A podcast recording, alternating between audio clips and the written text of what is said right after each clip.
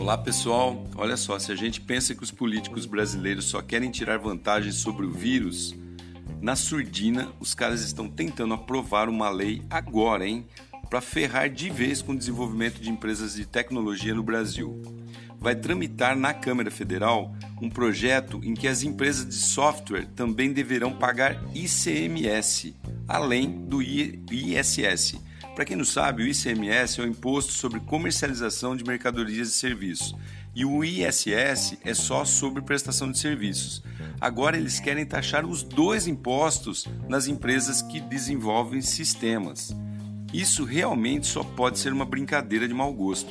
Enquanto países incentivam empresas de tecnologia até isentando 100% né, sobre qualquer tipo de imposto, o Brasil vai totalmente na contramão se aproveitando do crescimento da produção e do uso de sistemas de informação decorrentes, obviamente, do isolamento social, onde praticamente aí todo o setor da economia aumentou o uso desse tipo de recurso, né, desse tipo de serviço, querem aumentar, querem taxar agora com dois impostos e, obviamente, arrecadar muito mais dinheiro.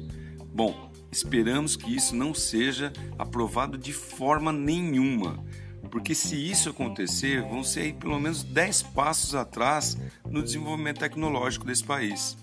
Agora, eu acho que a gente deve cobrar o deputado federal que a gente votou.